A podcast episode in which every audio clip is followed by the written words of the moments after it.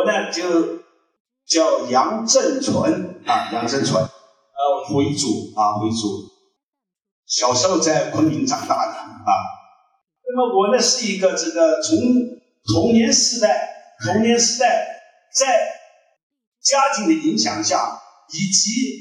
那个呃幼儿园跟小学启蒙老师的指导下，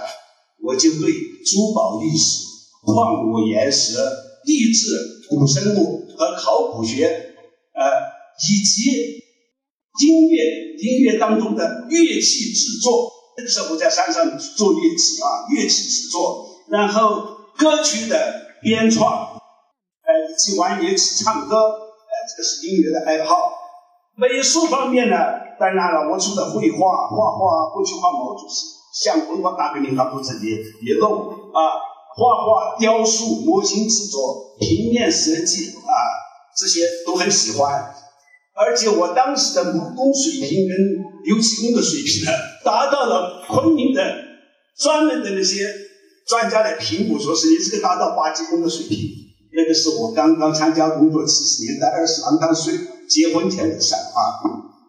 那么我一生所取得的这些都是成果呢，我有一个最大的感受是什么？就说是我所，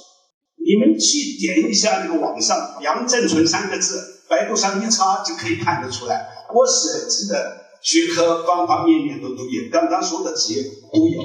但是我的新的成果，真正拿得出来的，报纸上宣传的，电视台宣传的成果呢，有个最大的特点，就是几个学科联合起来，也就是碰撞出的火花。这个是我成果的一个最大特点。那么有很多了，具体的时间关系我就不讲了啊，不讲了。但是呢，我有一个最大的感受，就说是今后我们干什么都要要多学科的，我们每个人都要让知识面尽量广一点啊。你才能够在这个自己的世界当中呢得到创新。谢谢大家。